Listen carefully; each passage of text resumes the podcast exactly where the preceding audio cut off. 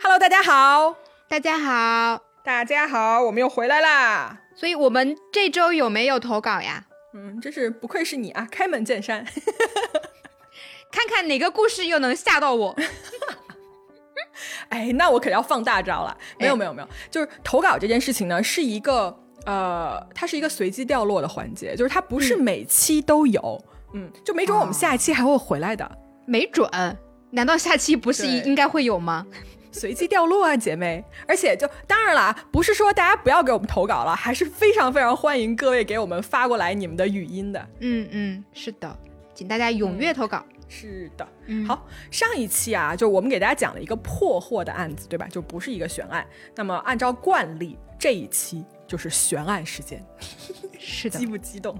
非常的悬。嗯，这期案子，我觉得草莓说的一点问题都没有，就是非常的悬，悬到什么程度？悬到就是。他这个案子里面的疑点啊，和他无法解释的这些问题啊，就没有答案的这些问题，真的多到一个就是我头又快秃了的一个程度。就是我相信你们所有人听完这个案子，跟我的感受绝对会是一模一样的。是的，是的。而且，哎，你你有没有看过山村老师？我是没事儿不会看这种找虐的片子的。但是你想说什么？你说吧，你说吧。就里面有个镜头非常非常非常吓人，是我的童年阴影。你童年看这个？哦，我我不记得，反正是反正很早很早以前看的，但是那个印象就是已经在我脑海里面，就真的很可怕。是那个有一个，那下次生日给你播放这个吧。啥？吓死人你想通过什么东西给我播放？晚上给我打电话，视频电话是吗？然后给我播放也可以呀，或者让听众们在群里给你直播。别别别别别，嗯，你说你说我打断你，不好意思，你说 就是就一个穿红衣服的女鬼从湖里面出来嘛。其实我具体的样子我都不记得了，我就是记得那那一个瞬间是特别可怕的，就那个湖跟那个女鬼，嗯。然后呢，今天这个案子呢，跟这个山村老师呢，嗯，是没有半毛钱关系的，嗯，但是。对，我想，我刚刚就想问说，why？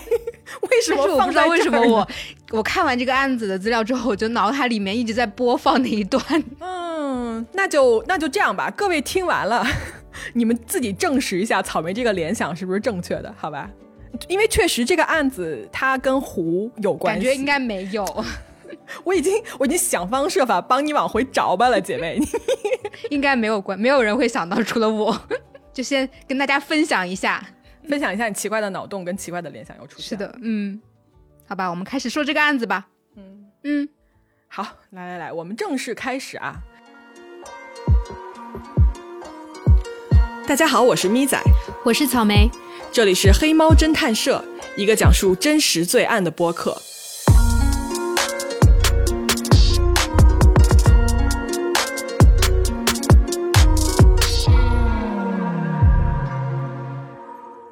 案子呢就不同于以往我们讲过的所有案件，就是我们以往讲过所有案件哦，一开始都是非常平静，对吧？都是什么啊，生活的很美好的一个小镇上啊，或者是就是一个很普通的一天啊，不啦不啦。这个案子它不是，这个案子从一开始它就非常的奇怪。来，时间我们来到二零一零年啊，就二零一零年，其实离现在也不是特别远，对吧？嗯，十几年前，对，差不多十二年前。在那一年的冬天呢，一月十二号，这个地点啊是美国的密歇根州，呃，这是一个天气非常寒冷的冬天啊，在一个普通的人家啊，有一个叫做 Michelle 的人，跟他的弟弟妹妹呢，这天晚上在家干什么呢？这天晚上已经九点多了，他们就是都在家等着他们的妈妈回家，然后一家人就可以去，你知道吧，就去睡觉了。但是他们的妈妈去哪里了呢？首先，他们的妈妈叫做 Joanne，也就是我们今天的主角 Joanne Matique。九安呢？他当天晚上啊，把他的儿子开车送回家以后，就开车出去了。他先是去给车加了一点油，然后呢，他的计划是说啊，就是当天晚上他想去一趟教堂，因为九安呢是一个非常虔诚的这么一个基督教的教徒。他如果你要看时间的话，他晚上把儿子开车送回家的时间是晚上的六点多左右。然而呢，就在三个小时以后，晚上九点多的时候。当 Michelle 对吧，还有他的兄弟姐妹一块儿在等妈妈 Joanne 回家的时候，门外的灯亮了。嗯，妈妈回来了。嗯，他就看向窗外嘛，他肯定也是这么想的，他就看向窗外，就以为是九安回来了，但是不是，他看到的呀是一辆警车。这个时候呢，Michelle 的这个心啊，就你知道吧，就猛地往下一沉，他就想说。怎么会有警车过来？就难道出什么事儿了吗？于是他就从这个屋子啊，就门口就走出来，就迎着这个过来的警察就问说：“哎，说那个有什么我们可以帮你们的吗？对吧？就出了什么事儿吗？”警察呢就走向他，就说：“啊，我们发现你妈妈九安开的车被遗弃在了这个教堂外面的一条马路边上。”警察就问说：“说你看到你妈妈了吗？”米歇尔就说：“没有啊。”警察说：“我们现在怀疑她失踪了。”失踪。等一下，他妈妈六点才出门呢，三个小时可以算失踪吗？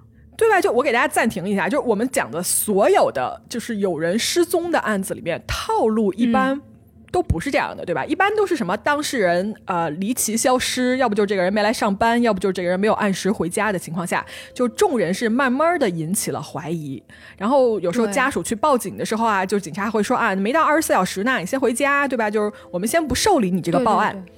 但是你看，我们今天这个案子，Joanne 六点去的教堂，然后他三个小时后，家属都还不知道出了什么事儿呢。警察倒是主动的出现在了他们家的门口，说 Joanne 消失了啊，我们开始找人了。就是这个时候，你知道 Michelle 他们这些家属就是是懵的。首先，他们根本不知道他们的妈妈已经失踪了，就完全没有察觉到这件事情。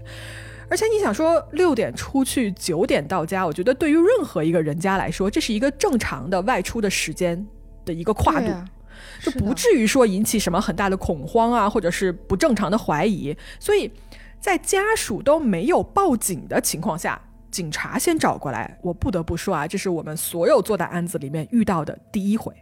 那他们有说为什么要怀疑吗？是发现了什么犯罪现场之类的，或者是说他前面不是说发现他那个车子被丢弃在路边，是一个什么样的丢弃法呀？就是他当时警察来的时候，唯一说的就是这辆车的事情，因为他们发现这个九安开的车被遗弃在了教堂的一条马路边上嘛，是一辆银色的雷克萨斯，但是。这辆车啊，如果警察去查的话，他的名字其实是登记在女儿这个女儿 Michelle 的名下的。这说明什么呢？就是说明，就算是警方发现了一辆不对劲的车，他们去查这个车牌的话，那他们寻找的人是不是应该是这个车登记的车主 Michelle，而不是当晚开车的这个 Joanne，对不对？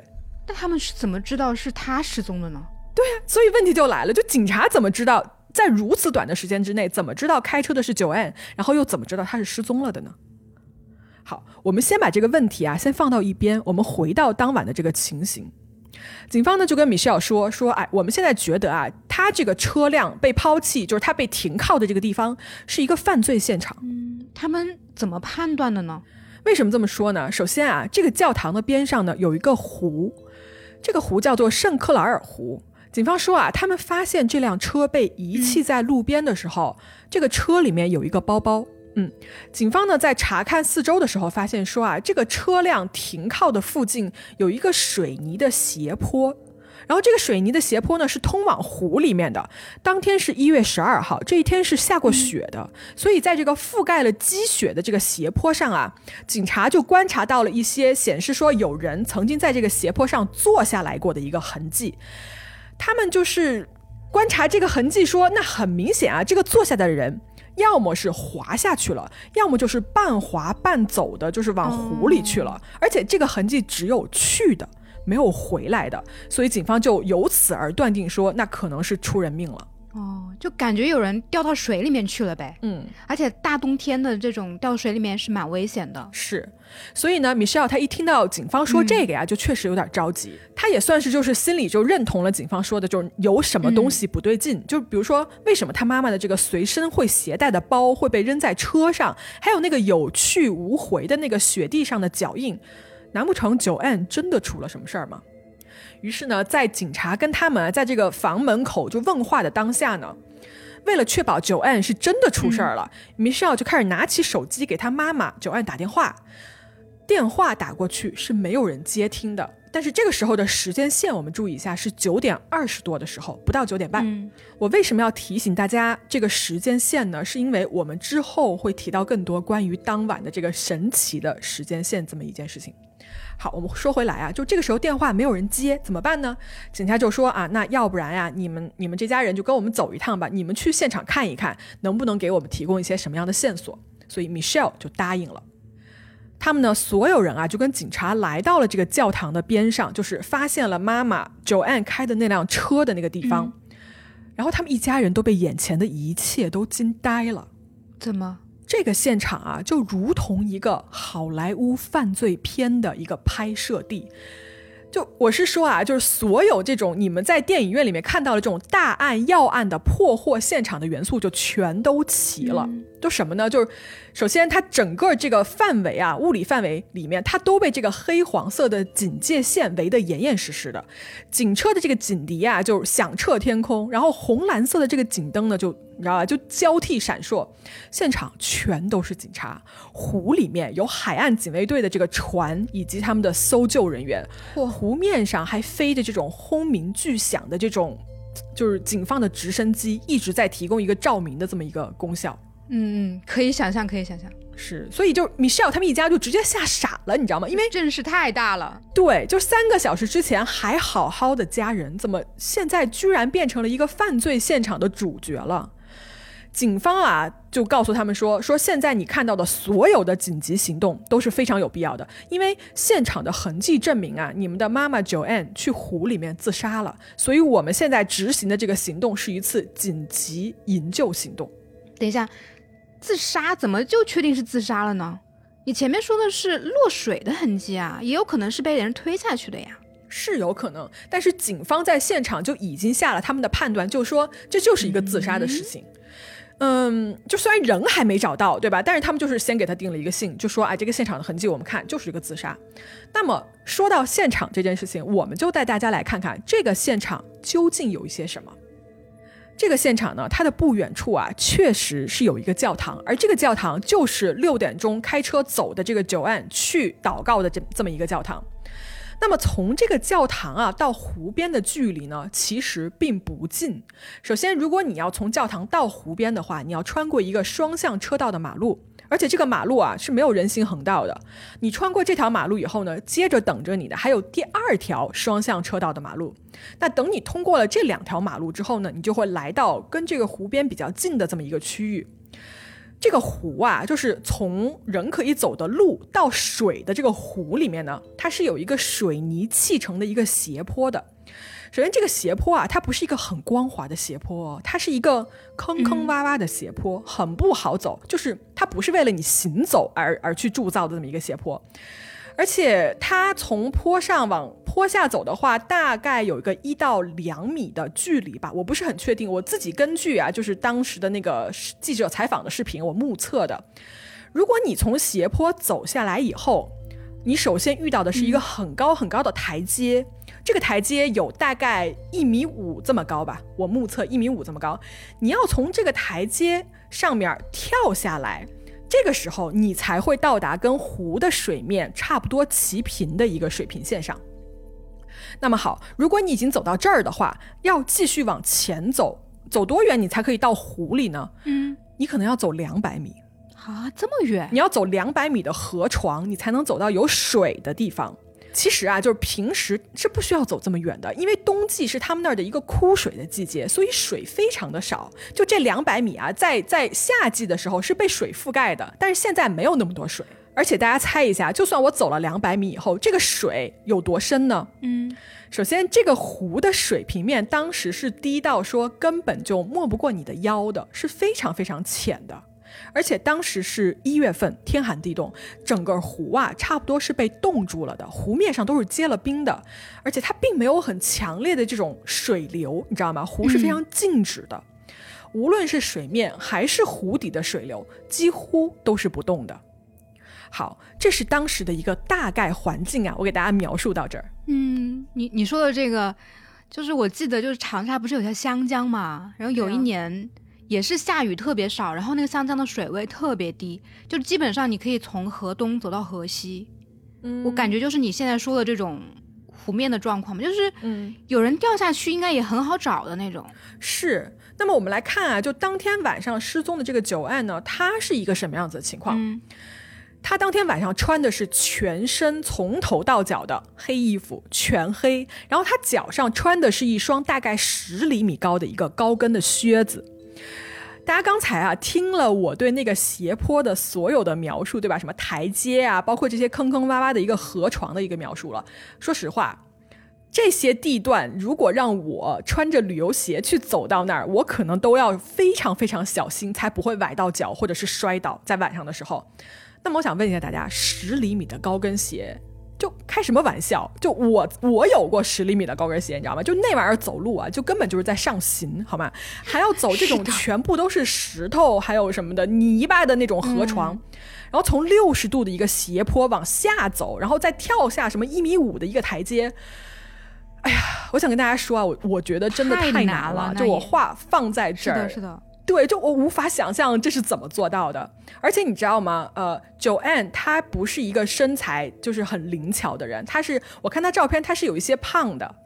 嗯，是的，是的。而且她也不是一个平日里经常做运动的这么一个人，所以她的行动能力我不觉得是会比正常人要高很多。嗯，那我们说回来啊，警方这个晚上呢，他就是在这个附近要搜索失踪了的这个 Joanne。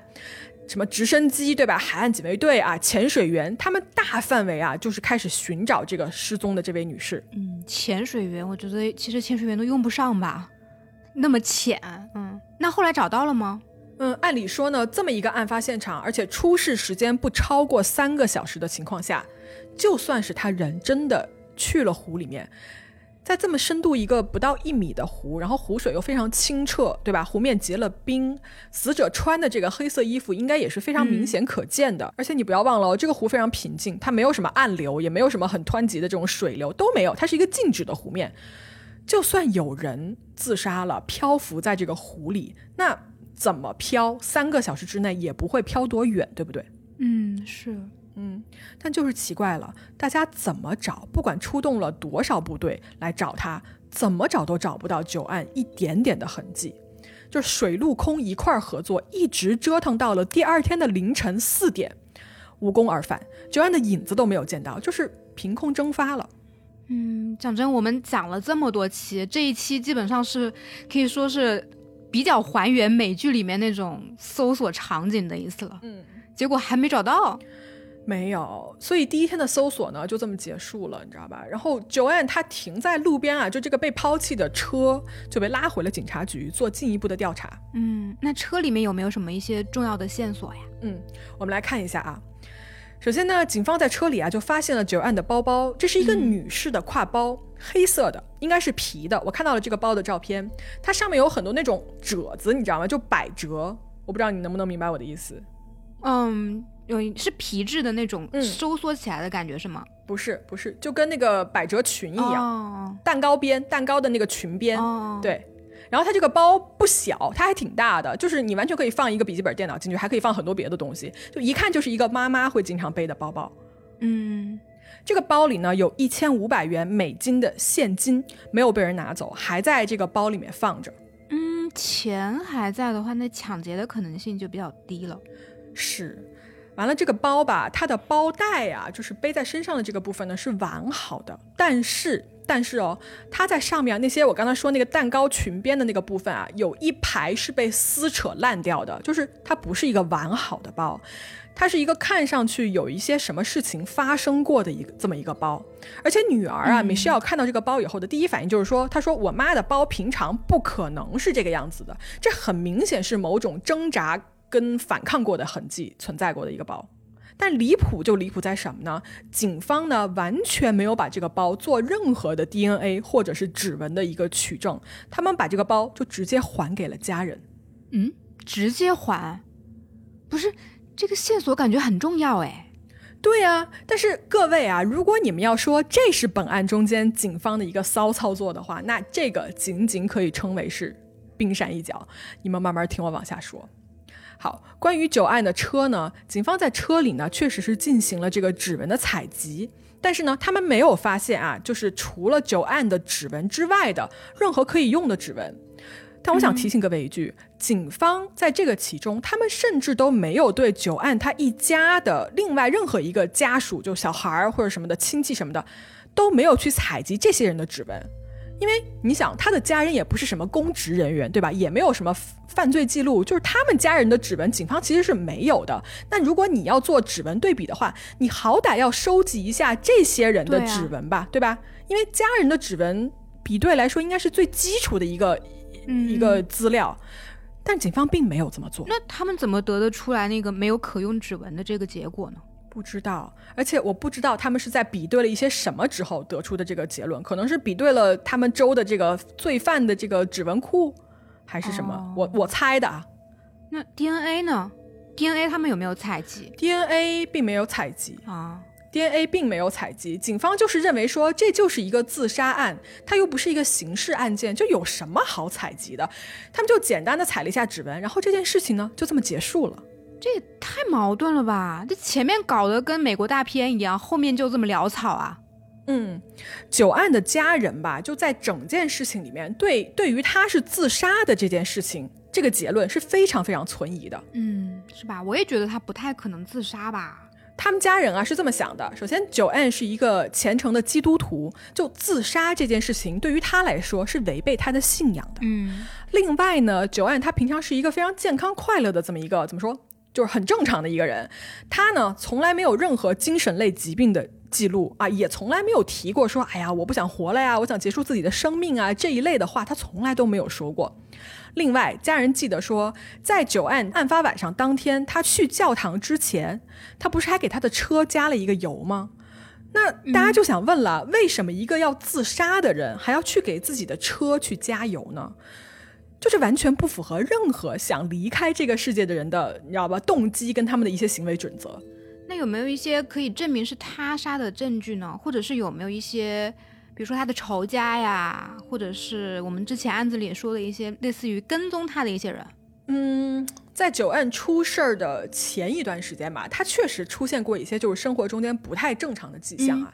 他呢总是显得非常害怕，说有人在跟踪他，说自己可能要出事儿。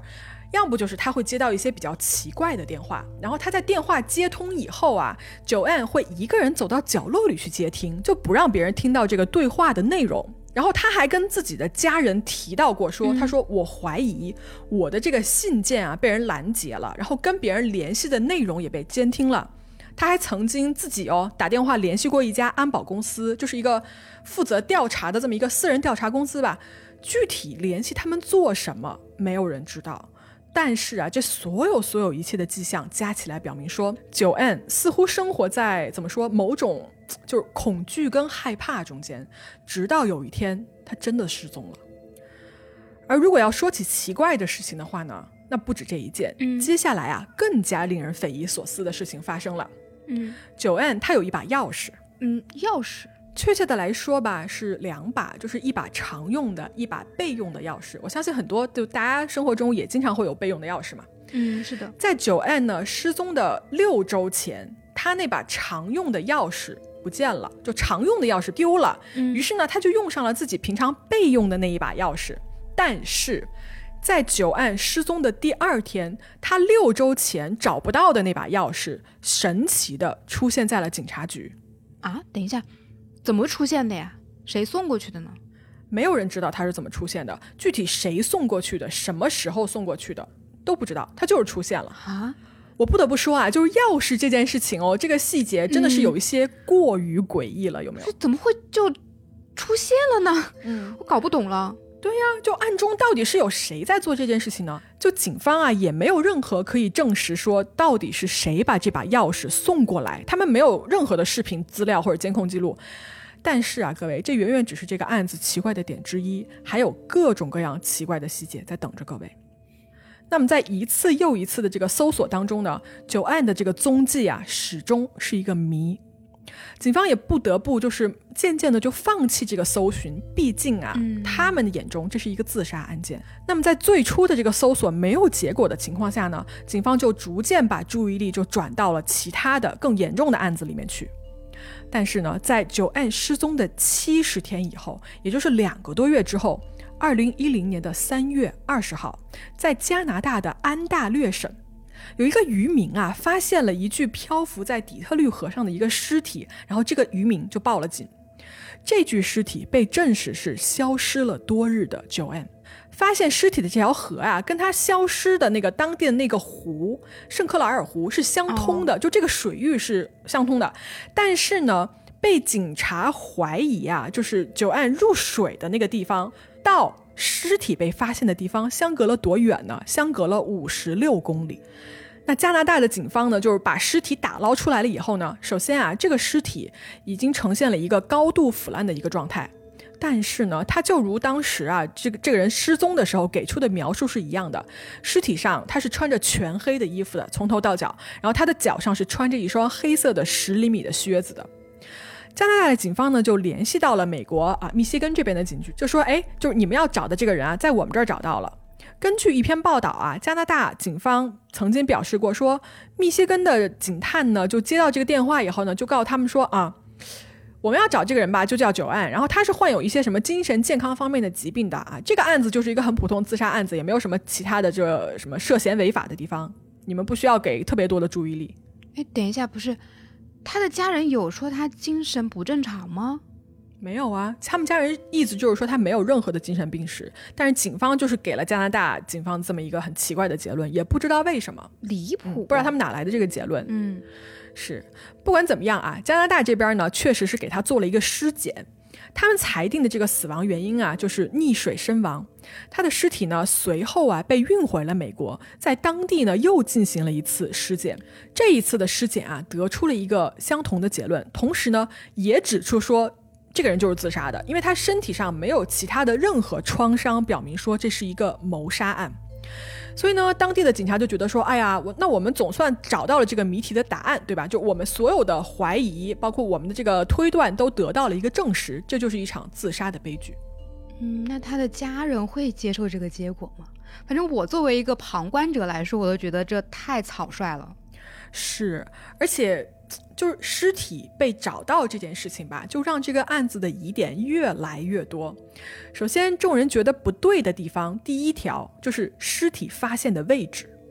位置是在那个湖的下游吧？那个河是我们前面也说到了，就是这条河啊，跟之前就是人消失的那个湖，首先它确实是相连的。所以，如果你硬要说的话，那么在它下水的位置的五十六公里之外找到。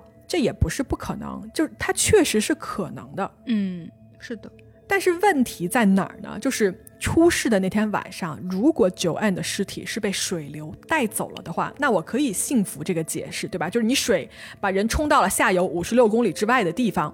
但是问题就来了，你记不记得我前面说了，出事那天湖面非常的平静，没有任何的水流，强水流吧？就至少是可以推得动尸体的这个水流。那么请问？他的尸体是如何移动的呢？或者我们这么说，他的尸体是如何在短短几个小时之内移动到水陆空都找不到他的一个位置的呢？而且大家不要忘了，天寒地冻的一月份，这个湖面是被冻上的，飘着非常多的这个碎冰，就哪怕尸体它是漂浮在水面上的，它也会一路被这些冰块给拦截住，或者是卡住，所以它不可能飘得有多么的顺利，也不可能飘到有多远。嗯，我们前面也说了，就是 Joanne 她的身形可能是比较胖一点嘛，有没有可能是她的体重再加上冬天的这种外套吸水啊，导致她的这个身体比较沉，然后沉到了水里面飘走了呢？好，我们来看一下你说的这个理论啊。首先，水非常浅，对吧？到人的这个大腿或者是膝盖的这么一个位置。那 Joanne 她是一位有一些些胖的这么一位女士，那。正因为他的身形并不单薄，那我目测哦，如果我推测吧，他哪怕是沉在水底的话，以这么一个水的高度，他是不可能水面上一点儿都看不见他的。哦，对，这么说也有道理，嗯。而且哦，还有一个奇怪的点就是，如果它真的沉到了水底，被水冲到下游的话，那么它身上啊，在整个被冲下去的过程中间，它身上应该有一些避免不了的一些磨损的痕迹或者是划痕，因为大家可以想象说，一个河的河床啊，它的底部是有很多泥沙和石头的一些尖锐物体的，它一定会对一些沉底的东西、沉底并且在移动的东西会留下一些痕迹，对不对？嗯嗯，但是。九安的尸体被发现的时候，她身上是完好无损的，什么痕迹都没有。她的衣服穿得非常好，而且她的高跟鞋也是完好无损的。大家不要忘了哦，这是一个从六十度斜坡走下来，跳下来一点五米高的台阶，在坑坑洼洼的河床上走了快两百米的一双十厘米的高跟鞋。而且九安不是一个运动健将，那么尸体被发现的时候，他所有穿着的完好和完整，究竟是怎么做到的呢？另外啊，就是家人也提到一点，说九安他身上的衣服，他外面啊，就是这个外套的口袋是有拉链的，包括他这个外套也是有拉链，可以整个拉上来的，全都是整整齐齐被拉好了的。然后家人说，就我们对妈妈的了解是说，她从来不会去拉上自己外套的这个拉链。那么，那问题来了，这个拉链是谁给他拉上的呢？嗯，所以，总之这一切啊，就是人怎么到那个地方的，非常说不通。但是呢，当地警方啊又坚持觉得说这就是自杀，并且呢，他们准备结案。于是呢，九案他的家人啊就自己雇了调查员去调查，并且呢提交了这么一份申请，去获取更多的这个记录公开。而且他们准备进行一个独立的尸检，独立的尸检那。这一次有没有验出一些什么不同的发现？我们知道，就是到目前为止已经进行过两次尸检了，对不对？而这一次，也就是家人要求的这个第三次尸检，还真的发现了两个非常关键的地方哦。第一，他的左手臂上啊有一些之前尸检里面没有被注意到的一些伤痕。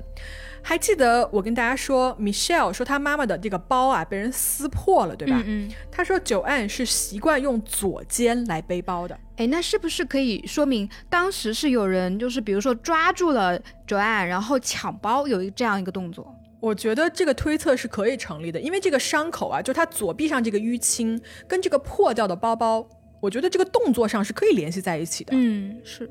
嗯，然后第二点啊，也发现说，九案的死因，真正死因其实也有一些奇怪啊，难道不是溺水吗？他怎么说呢？他不是死于普通的溺水这么简单，嗯，就是尸检结果表示啊，他死于干性溺水。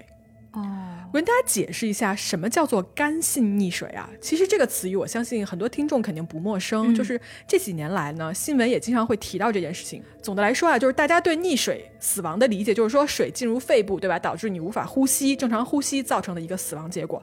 那么干性溺水的情况下呢，肺部是没有水的，这是一种非典型的溺死，占到了这个落水死亡者的百分之十五左右。一般呢，它是有两种情况，一种呢是有的人啊，因为他这个神经敏感的这么一个体质啊，就是说他下水以后被刺激到了，一系列的连锁反应之后呢，它引发了这么一个心跳的停啊，跟休克，也被人认为说这叫水中休克死。那另外一种情况呢，就是说有些人他本身就患有一些潜在的疾病，入水以后呢，因为这个冷水的刺激啊，他的胸腹部受压啊，或者是说比如说游泳啊什么之类的。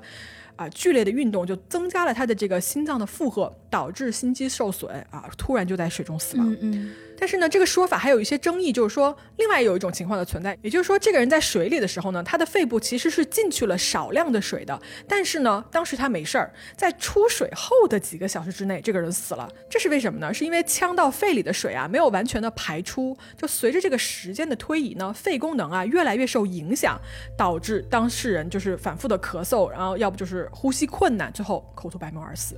以上啊，我所说的这些情况都是干性溺死有可能出现的这么一个状况。嗯，就当天的温度是很低的嘛，所以它确实是有可能就是进入到那个冰水之中，然后受到了刺激，造成了这种干性溺水，这是可能的嘛。另外呢，我也查了一下资料，有的资料里面是这样说，他说干性溺水它就是像你说的，就是一种应激反应，任何人都可能发生这种干性溺水。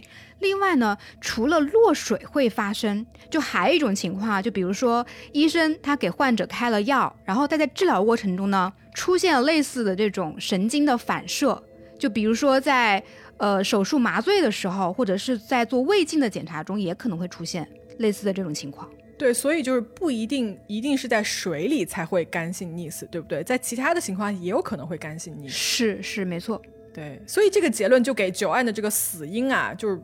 又添加了一层这个神秘的色彩，就是他到底是怎么死的？因为你想，他的肺里是没有水的，他肺里全是空气，他没有进过水的痕迹。那么，如果我们反推的话，是不是至少可以判断说，他这么一具尸体在水里的时候，他肺里因为有空气，所以他应该可能会浮在水面上？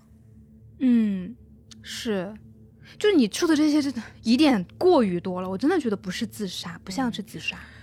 哎呀，说到这儿呢，你们肯定想问了，说这个案子那如果不是自杀的话，有没有嫌疑人呢？有，家属肯定对吧？我们刚才已经说过很多次了，家属绝对说这不是自杀啊，这肯定是一个要不是谋杀，要不就是一个什么奇怪的意外。嗯，嫌疑人家属也提到了，但是啊，在我跟大家讲这些嫌疑人之前，我还想带各位来看另外一件事情，那就是这个案子的一个奇怪的时间线。嗯，这个时间线啊，就是让我研究这个案子的时候，真的就头都快挠破了，你知道吗？来，我给大家梳理一遍。大家记得案发当天一月二十号，对不对？这天晚上呢，九案是晚上六点多钟送了儿子回家以后，他就开车去加了油，然后去教堂这件事情。那好，我们来看一下他当天去了教堂之后都发生了一些什么事儿。当天晚上七点，九案去了教堂祷告。当时啊，教堂里面有十多个人，这些人全部都看到了九案，就是这个时间点是可以证实的，被众人都看到了。因为当天晚上呢是一个比较简短的这么一个啊祈祷的仪式，所以众人祈祷完了以后呢就走了。这个时候是七点一刻左右，嗯，也就是说七点一刻，七点一十五的时候，卓案是活着的。没错。好，往后推，七点二十一分的时候，有一个目击者表示啊，他在这个教堂的停车场里面听到了一个汽车的警报响起来。相信大家对这个汽车的警报声啊，肯定都不陌生了，对吧？肯定都听到过。同时呢，就是汽车警报响的时候，这个车灯也是会闪烁的。目击者呢就跟警方说说啊。响起这个警报的，我觉得应该就是九案的那一辆银灰色的雷克萨斯。但是他当时啊，当下他觉得说，是不是九案忘了就是解锁，就去拉车门什么的，导致这个车辆报警？毕竟你知道吧，也是一个很正常的，就是对对对，大家有可能也会犯这种错误，所以他当时并没有特别的在意，就没有专门去查看怎么回事。好，我们再往后推，在七点二十五分到七点三十五分这个时间段呢。这个时候天已经完全黑了，那么教堂啊，这个时候人都走完了，最后一个关门的人也走了出来。这一位啊是一个女性，她呢回忆说，当时她是有一些害怕的，因为天色已经全暗了，对吧？然后她一个人要走过这个黑漆漆的停车场。他是有一些害怕的，所以他还特地哦看了周围一圈，就是想说我要观察一下，对吧？四周是一个什么状况？就真的非常像那个我走夜路的一个一个会做的事情了。是根据他的回忆呢，当时这个教堂的停车场啊是没有一辆车的，全空。嗯，九安的车也不在，对，不在。九安的那一辆银灰色的雷克萨斯也不在。那么他的车去了哪里了呢？下一个看到这辆车的时间点，就到了当天晚上的八点五十八分，所以这个中间隔了差不多一个半小时。这一辆银灰色的雷克萨斯又回到了停车场，而这个时候的目击证人是谁呢？是一名警察。这个警察他在路过的时候啊，他看到了九安的这个车。独自的停在了停车场里面，他就过去检查了一下这个车的车牌，但是哦，他当时觉得一切都正常，所以他没有采取下一步的行动，他只是查了车牌，然后就离开了。嗯，我提醒一下大家，到这个时候为止，或者是说从这个点开始，一切就开始变得一片混乱。那么好，我们刚才把这个八点五十八分的这个查了车牌，觉得没有什么事儿就走了的这个警察称为警察 A，好不好？嗯嗯。那大家记不记得，在当天晚上的九点二十多，Michelle 在家突然看到了警察来找他，对不对？那是九点二十分的时候。那么大家这么一想，可能说啊，你想八点五十八分，警察查了车，然后发现不对，对吧？然后这个时候开始调查，九点二十分的时候，家人得到通知，所以这样子想是很顺的。但是问题就来了，这个警察这一位警察 A 呀，他没有采取任何的行动。他就走了，嗯，采取了营救计划，或者说启动了这个营救计划的警察是警察 B，他是另外一个发现了这个车辆的人，他也当时觉得不对，然后他也是上去查了车牌，然后发现说这个车里面有一个包包，没有人要的包包，于是在这个时间点哦，他开始呼叫了支援。问题是，这个警察 B 的时间线记录到的是，他发现车辆的时间是当天晚上的九点五十八分。等一下，九点五十八，那九点二十就有人去米歇尔家门口敲门了呀？那那个警察谁派的呢？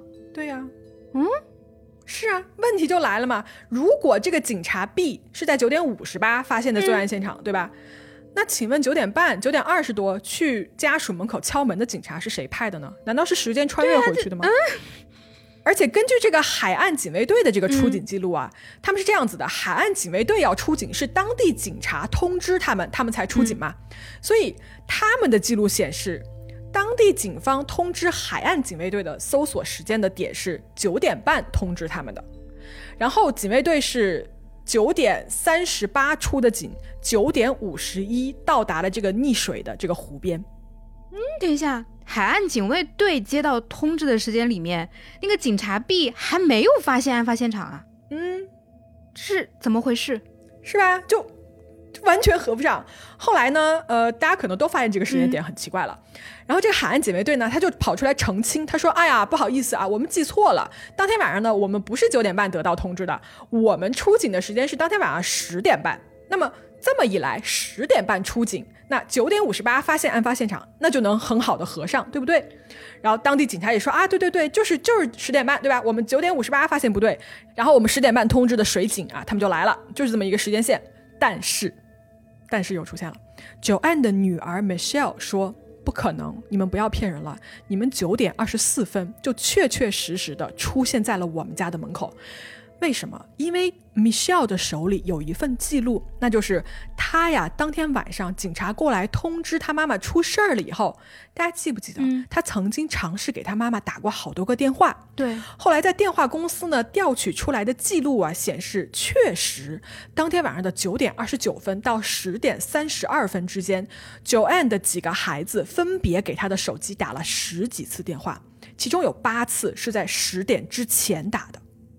那我们试想一下，如果不是警方突然的造访，只是就是静静的在家等妈妈回家的这么几个孩子，有必要突然间密集的给妈妈打电话吗？嗯对吧？没什么事儿，你干嘛这么打电话呢？那只有一个原因，就是警方来通知他们了。而且啊，我们退一步讲，如果真的事情是按警方想澄清的这个时间线来发生的话，那他们到米歇尔家的时间，那肯定是十点半以后了。嗯，那如果你在跟这个电话记录比对的话，你会发现说十点半之后，这几个孩子只给他妈妈打过两个电话。那试想一下，如果警察来你们家通知说你妈失踪了，你只给他打两个电话，这正常吗？那之前打的那十几个电话又怎么解释呢？对呀、就完全不符合逻辑。对呀、这不是我有点乱，你让我捋一下啊，就是现在嗯最大的矛盾点应该就是两个时间点，一个是呃，警察当天晚上九点二十二十四吧，去敲了卓安家的门，说你妈妈失踪了。然后呢，根据警察的记录呢，他们是九点五十八才发现九案可能出事了的，然后才联系了海岸警卫队的。嗯，所以这两个时间点是非常矛盾的。对，就不可能发生的，对除非你穿越了，对，或者是有人说谎了。就是有人嗯说谎，我觉得。或者是说，警方想通过更改时间线去刻意隐瞒什么？因为我想不出来，Michelle 这边他们要刻意隐瞒，而且这个电话记录怎么作假？没有办法作假呀，对啊，对不对？而且警方那边明显他改过一遍时间了。对，而且他们前后的说法都合不上，所以到底谁的信用有问题呢？大家自己来判断。而且就当晚呢、这个相当复杂和这个相当混乱的时间线呢，就是怎么说，他给这个案子又增添了对吧匪夷所思的一笔。那么到这儿，我给大家讲一讲嫌疑人的部分。九案的家人啊，在众多的疑点之下，那肯定是完全不相信这是一个自杀案件。我觉得非常可以理解啊，确实需要答案的事情太多太多了。家人们呢，就给这个警方呢，就提供了几个他们觉得有嫌疑的人，而这些人啊，一共有三个，我们一个一个来看。第一个人就是九安的丈夫 David。说是丈夫啊，其实这两个人已经分居了快五年了，只不过是没有来得及离婚。嗯、这个丈夫 David 这个人吧，他呢其实没有什么家庭暴力的一个前科吧。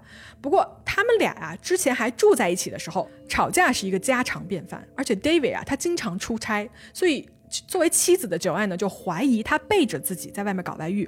而且就是你知道吧，就因为这件事情，当时家里就不停的吵架，不停的吵架。嗯嗯，最终呢，两个人是分居了。嗯，不知道是分居前还是分居之后啊，就有传言说这个丈夫 David 跟 Joanne 最好的闺蜜搞到了一起。啊，而且除了感情不和这件事情啊，这两个人在金钱上还有牵扯。怎么说呢？离婚这件事儿啊，对 David 来说是代价非常的高的。另外呢，他跟九安啊，因为就是他们家住的这个房子里面有一个建材发霉的这么一件事情，还在打一场官司。就尽管离结案还很远，但是如果这个官司打赢了的话，他们夫妻俩是可以获得一笔大概一百万美元的一个赔偿的。如果九安还活着，他俩赢了以后呢，应该就是你五十我五十，对吧？但如果现在九安死了的话呢，这场官司赢了之后，一百万全都会归 David 所有。哦，所以感情不和，然后再加上有金钱的利益关系，那这个动机还是满足的哎。那所以案发当天，David 他在哪里啊？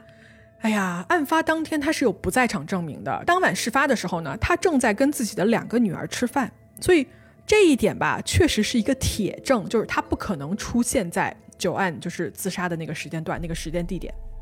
但是我还要提一句啊，就是 David 他也被警方拉过去做了一个测谎，这个测谎的结果呢，就怎么说呢？他不是通过，也不是没有通过，而是给出的结论就是无法辨别，无法辨别这个人说的是真话还是假话。嗯，也就是说，机器检测到了他有一点点撒谎的痕迹，我不知道这么描述对不对啊？但是不确定。哎呀，我们也知道吧，就是测谎仪这个东西呢，它的。它的可靠性，我们也存一个疑吧。嗯，也不是百分之百的。对，不过有一件事情啊，我们值得一提，就是说，在九案死去的两年之后，这个 David 确实是跟九案的这个闺蜜结婚了啊，这事儿确实是真的。哦，嗯，但是有不在场证明，这也，嗯，太铁了吧？这个这个就可以排除了吧？基本上，那其他的嫌疑人呢？我们再来看第二个嫌疑人啊，也就是九案的弟弟，他弟弟叫做 John。John 这个人呢，他其实跟他的姐姐啊，就是关系其实还是可以的，就这俩人其实比较亲密。但是 John 这个人啊，在他自己做生意的过程中间，他曾经惹到过一些就怎么说不该惹的人。他之前呢，生意做得挺好的，但是后来啊，一系列的事情之后呢，他生意就失败了，这人就开始借钱。甚至啊，John 还干过一些跟赌博相关的事情，就认识了一些 怎么讲，就社会上不好的人。而这些人啊，就绝对是可以为了所谓钱或者一些什么别的原因来取人性命的。所以，当年事发这一年，John 其实就欠了很多的外债。而这些债主啊，如果是想为了恐吓 John，顺手把他的姐姐做掉的话，我觉得这个可能也不是完全没有的。嗯，也就是说可能会被弟弟牵连到而被杀。对，对，没错。John 呢也被警方邀请过去做了测谎，他是通过了这个测谎的。呃，现在啊，就是主要的这种家人朋友的这个看法吧，是认为说 John 本人应该是跟这个奇怪的这个溺水事件是没有直接的一个联系的，也就是说不太可能是他做的。但是外面那些凶狠的债主，警方，那你肯定要问了，警方有没有找过这些社会上的人呢？答案是没有，从来没有。警方认为这些人跟这个案件的关联性非常低啊，就就啊就这样没了吗？嗯哼，嗯，警方就觉得自杀呀，我查他们干什么呢？行吧，那我们来到第三个嫌疑人，这也是本案中的最大的一个嫌疑人，他是谁呢？这个人叫做 Tim。他是 Joanne 的怎么说堂弟还是表弟啊？就英文中间说这个 first cousin，不太好从名字上分辨说到底是哪边的这个关系，我们就暂且说他是表弟吧，哈，就不确定他这么一个准确性啊，各位。我为什么说这个人是最大的一个嫌疑人呢？因为在 Joanne 出事的前几周，他曾经跟自己的女儿 Michelle 提起过，说如果哪天我出了什么事儿，肯定是 Tim 干的。啊，那他为什么这么说啊？这个女儿 Michelle 啊，就回忆到说，在九案失踪的前几周，Tim 曾经给她打过一个电话。这个电话是关于什么的呢？我给大家说一下啊，就简单的说一下这个家族，就是九案这个家族的故事。九案的爸爸跟妈妈是一对非常成功的生意人，他们在当地啊就经营了一家葡萄酒商店。我顺带说一下，九案生活的这个社区是当地一个很有名的富人区，所以跟他父母的身份在这里也是匹配的。一九九四年的时候呢，他的父母就去世了。去世以后呢，给孩子们啊就留下了将近两千万美金的这么一个遗产。根据遗嘱，五个孩子，他们一共有五个孩子，这五个人啊，对两千万美金这笔钱呢是应该是平均分配的。但是这五个孩子里面最大的两个啊，也分别叫做 Bill 跟 Rose 这两个人。他们俩就觉得说，哎，这个葡萄酒商店，对吧？就父母留下的这个商店，我们其实我们俩是实际的经营者啊。那我干的活儿最多，凭什么跟你们分一样的钱？所以这笔钱他们没有平分，就这两个老大跟老二分的钱更多一些。那剩下的三个孩子就不愿意了呀，对吧？你你凭啥不按遗嘱分配？这不合法呀。嗯，所以呢，这家的五个孩子就上演了那种就是豪门。遗产争夺战的那种标准情节，你知道吗？在一九九八年的时候，Joanne 跟弟弟 John 就对遗产分配这件事情，给他的那个老大跟老二就提起了诉讼。然后几年后，他们也确实赢了这个官司，就等于说吧，Joanne 跟他的弟弟 John 是在这五个孩子里面，他们俩关系最近，他们俩自成一派哦。嗯，但如果这两个人的关系放在整个大家族来说，他们俩跟其他所有人的关系都不好。而且已知的是啊，Joanne 他自己本人跟这个表弟还是堂弟啊，这个 team，他们俩关系非常差，差到什么程度啊？差到一见面就大吵一架那种。他始终觉得 team 呀是一个品质非常糟糕的人，而且就他弟弟出去认识，就你要做生意失败嘛，不是认识了一些不三不四的一些社会上的人嘛，就是因为这个 team 带他去的啊，所以这两人关系就搞得很僵。九安呢就不想让自己的生活跟这个 team 有任何的关系，包括他也跟自己的孩子们说：“你们离这个人远一点。”在案发那一年啊，就是二零一零年年初的时候，案发是一月二十号嘛，年初的时候其实没没几天。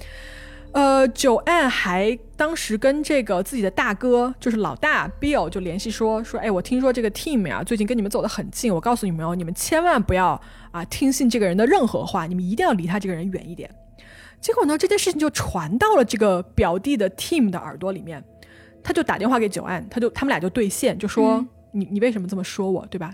啊，这俩人就在电话里就互相就大吼啊，什么大吵。九万就在这边电话这边就拿着话筒就说啊，你不要再给我打电话了啊，你你也不要再打扰到我的家人。然后吵完这一架以后呢，他挂了电话，回头啊就跟女儿说说，如果我要出了什么事情，你们就一定要从 Tim 身上查起，他绝对有问题。哇哦，真的是没有想到一个电话背后的故事这么精彩啊！嗯嗯，那这么说来，Tim 的嫌疑非常大呀。对，所以我最开始的时候，我跟大家说啊，Tim 是这三个人里面嫌疑最大的一个人，而且不仅仅是因为 Joanne 已经给出过，就是他死前已经给出过明确的指示，嗯，而且啊，这个表弟 Tim 他的职业是一名警察。警察，哎，这个职业放到这里就有一点点微妙了，对不对？嗯，是。想一下啊，他的职业是警察，而且他负责的区域呢，跟这个案子。是重合的，嗯，也就是说，他可能是可以参与到这个案件的处理当中来的。其中有一个小细节哦，我跟大家提一下，就是九案的家人啊，在事后觉得说，Tim，你作为这么大一个嫌疑人，对吧？你又是警方，那你是不是应该要避一下嫌？所以，作为九案的家人，他们要求啊，州立警察，也就是一个第三方的警察来处理这个案件，而不是由当地的警察、由 team 工作的这个团队来处理这个案件，因为。我觉得这个出发点是 OK 的，我是可以理解家人的这个脑回路的。嗯，那接下来的操作是什么呢？第三方州立警察介入以后，当地的警察就给他们打过去一个电话，就给他们提要求说，请你们立刻洗清 Team 的这个嫌疑。然后州立警察就说：“哈，说你你你们说什么呢？就我们来是只管调查案子的，我们根本不会理你们这个什么所谓的需求，什么洗清谁谁谁的嫌疑，谁有嫌疑，我们全部都是一视同仁的。为什么要特别去照顾你们这个 team 呢？我觉得州，我觉得州警察的这个反应才是一个正常人的反应，对不对？为什么当地的警察要去对主动的要求第三方去洗清他的嫌疑？”你们为什么要这么做？他真的是很重要吗？还是说他到底有什么东西经不起查呢？嗯，就感觉是在保护他，或者是说，那反正是特殊照顾了吧？是，而且啊，根据我所查到的资料，这个 team 从来没有做过任何的测谎测试，而且呢，因为怀疑他的人太多了，就是在他发现自己被众人怀疑的情况下，他发表了一个正式的声明。那么我接下来呢，给大家念一下这份声明啊，是以 Team 的这个第一人称来说的这件事情。声明里面写到说在二零一零年一月，久岸失踪的那个悲惨的夜晚，我当时正在密歇根州沃伦市的这么一个缉毒队工作。我当晚的位置已经被密歇根州的警察的证词所证实了，并且得到了手机记录的证明。经过漫长的五年的诉讼，不只是一个，而是两个联邦法院都驳回了针对我的诉讼。所以，任何将我与九案的死亡联系在一起的指控都是不真实，而且是虚假的。这就是他的一个声明的全部内容。而且，大家听到以后肯定会有疑问，对吧？其中提到过两次诉讼，其实指的就是什么呢？是九案的家人啊，在事发之后，他们起诉了警方，就指控警方掩盖真相。这个官司啊打了好几年，但是最终呢是被法院驳回了，因为确实没有确切的证据显示说警方有任何做法是跟 John 的这个死亡有直接或者间接的因果关系的。但是法院也确实在他们的这个法庭文件中写到说，九案的死的确非常的让人感到不安，而且充满了没有被回答的问题。嗯，怎么说？所以这个案子目前也没有任何的嫌疑人或者是凶手。嗯，这个案子到后来的进展呢是这样子的，呃，九案的家人呢一直没有放弃，他们呢就是近些年啊一直找了自己的这么一个私人的调查团队，对这个案子进行跟进，而确实啊，他们也发现了一些目击者和一些新的证词，其中是这样子，有一个人说啊，说当晚啊，案发当晚在七点五十分左右，他呢看到一个男的沿着这个教堂的附近的这个马路上啊在跑步。这个目击证人呢，他仔细的描述了这个跑步的男子的长相哦，而且他还说，当时这个男的脖子上围了一条围巾。哎，巧了，当年警察在调查的时候，确实在这条马路上发现过一条围巾。那就是九案的家人到这儿就想说，哎，这不就是对上了吗？那我们看一眼这个围巾到底是一个什么情况啊？嗯。虽然不能说就是被看到了就一定是嫌疑人哈，但是至少也是出现在了犯罪现场的这么一个物证嘛。嗯，那他们有没有就是什么取样啊、调查啊或者 DNA 啊这些呢？嗯，哎呀，这个警方的骚操作啊就又出现了，他们完全没有把这个围巾做任何的 DNA 测试或者是指纹的比对，这是一个看上去至少我认为是一个比较重要的需要去调查的一个证据。你知道警方干了一件什么事儿吗？他直接把这个围巾捐给了一个二手商店，就是美国的那个 Goodwill，嗯，就一个二卖二手的商店。啥？不是证物哎，Hello，嗯，证物证物捐了，捐了。而且我在想说，你们警方这个证据的房子是有多满，你放不下这么一条围巾？就为什么你要把它给捐了呢？你你跟我说你不是在故意隐瞒什么，我都不信。真的，我我一点都不理解这个做法，不是，就嗯，我觉得他如果想要隐瞒这个证据的话，他可以烧了，或者是就是扔了也好，或者是他他也有可能就是烧了或者扔了，但是他就说捐了，你也不能把他怎么样啊，因为你找不到了，他可以随便编随口编一个说法。就我现在满脸的问号，你 什么鬼？我懂，我看到了，是。除了这个证据啊，就还有另外一个证人也出现了。他是这么说的：说在案发当晚啊，他当时是开着车经过了这个路段，然后他看着一个全身穿着黑衣服的女人坐在那个斜坡上面，就一动不动的坐着，但是他旁边还站着两个别的人，其中的这一个人啊，还对这个目击证人，你知道吗？就是想看热闹这么一个人说：“你赶紧走，你不要多管闲事儿哦。”所以。九安的家人听到这个线索以后呢，就很珍惜这条线索嘛，把这个证人带去做了一个素描的画像。结果你猜怎么着？这个画出来的人跟 Team 真的长得非常像。哦，那也是很重要的线索呀。是，但是以上这两条后面发现的线索都没有被警方所采纳。哈，警方呢，要么就是说这些线索不可靠，要么就是说呢这些时间线对不上之类不拉不拉的。总之就是不采纳。所以，对于九案这个案件啊，警方的结论就还是一直坚持说这就是一个自杀。嗯，那九案的家人肯定是不能同意这种说法的。是，那他们，他们后来不是找了人调查吗？他们觉得是这个九案可能是因为什么原因遭到了呃杀害呢？或者是怎么样的原因才遇害的呢？就他的家人有一套自己的理论吧，只能这么说。嗯，他们是这么认为的。当晚那个停车啊，就是那辆车被发现的那个地方，就教堂外面的那个落水的地方，他们就认为说这根本就不是第一案发现场。大家记得吧？我们梳理时间线的时候曾经提到过，说九案的车在这个停车场消失过一段时间，对不对？后来又重新出现了。嗯嗯，家人认为说。就是这段消失的时间里面，九案其实是被人抓走了的。就是他手臂上的这个伤痕，跟这个被抓烂的包包，都证明了这一点。而且哦，对了，我忘了说，九案的手机是从来没有被找到过的，就很明显哦。就是你想，他身上什么东西都在，衣服都什么穿的好好的，包都在车里，但是手机就是不见了。我觉得很明显，就是有人为了怕手机泄露什么样子的痕迹，你知道吗？所以把它专门做了一个处理。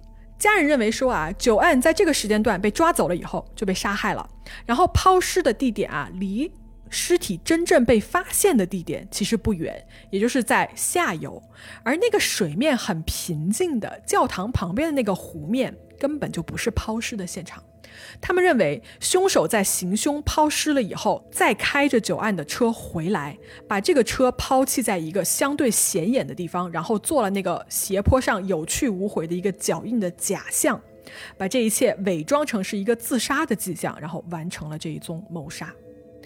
但是呢，很可惜的是，九案家人的这一番理论呢，并没有办法证明是真的，就这一切目前为止还只是一个猜想而已。嗯，其实他这个理论的话，可以解释那个钥匙为什么会突然的消失，然后突然的出现，就可能是有人之前，可能是有人之前偷了那个旧的那把钥匙嘛，然后在当天他拿了那把旧的钥匙开了那个车开走了，之后再把它还到警察局。No no no。九案在车上，他就有一把钥匙，他直接从九案的包里拿钥匙就可以啊。而且他为什么要在行凶以后把钥匙还，把那把失踪了六周的钥匙还给警察局呢？就完全多此一举啊！这不是找被抓吗？对不对？嗯，是哦。嗯，好吧。我觉得如果我是凶手，我不会这么做。嗯，反正我觉得吧，全篇最最最奇怪的地方就是那个时间差了。对，是。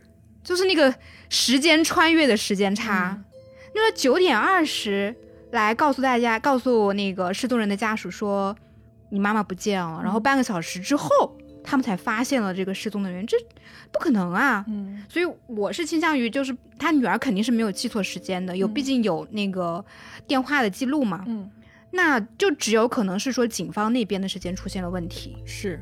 就是说，肯定是有人在九点或者是更早的时间内通知到了警方说哲案失踪的这个事情。嗯，但是呢，警方那边肯定又有一些东西来记来证实，说明他们是在九点五十八之后才行动的嘛。那也就是说，这个做这个事情的人他是有能量去改变警察局的一个记录的，包括去改变那个海岸警卫队他们的记录的。嗯嗯。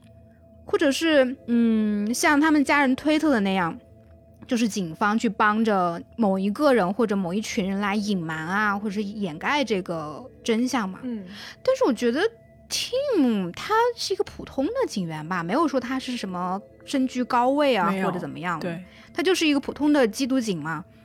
那所以我觉得他能量可能也没有那么大，到能到改变这种各种记录的。